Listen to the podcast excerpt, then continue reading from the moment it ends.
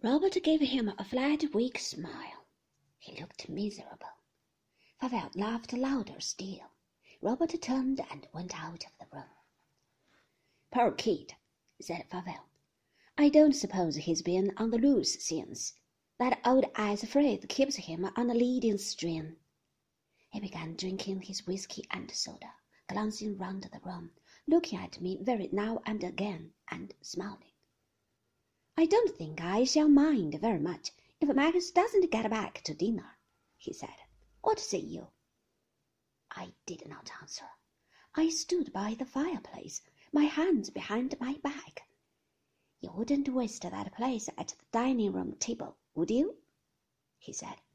He looked at me, smiling still, his head on one side.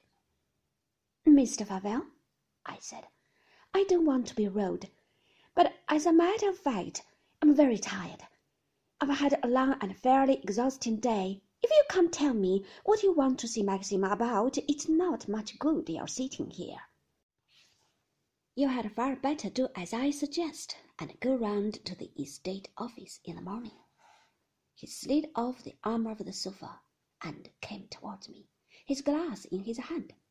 No, no, he said. No, no, don't be a brute. I've had an exhausting day too. Don't run away and leave me. I'm quite harmless, really, I am. I suppose Max has been telling tales about me to you. I did not answer. You think I'm the big bad wolf, don't you? he said.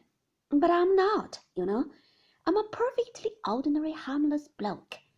And I think you are behaving splendidly over all this. Perfectly splendidly. I take off my hat to you. I really do. This last speech of his was very slurred and thick.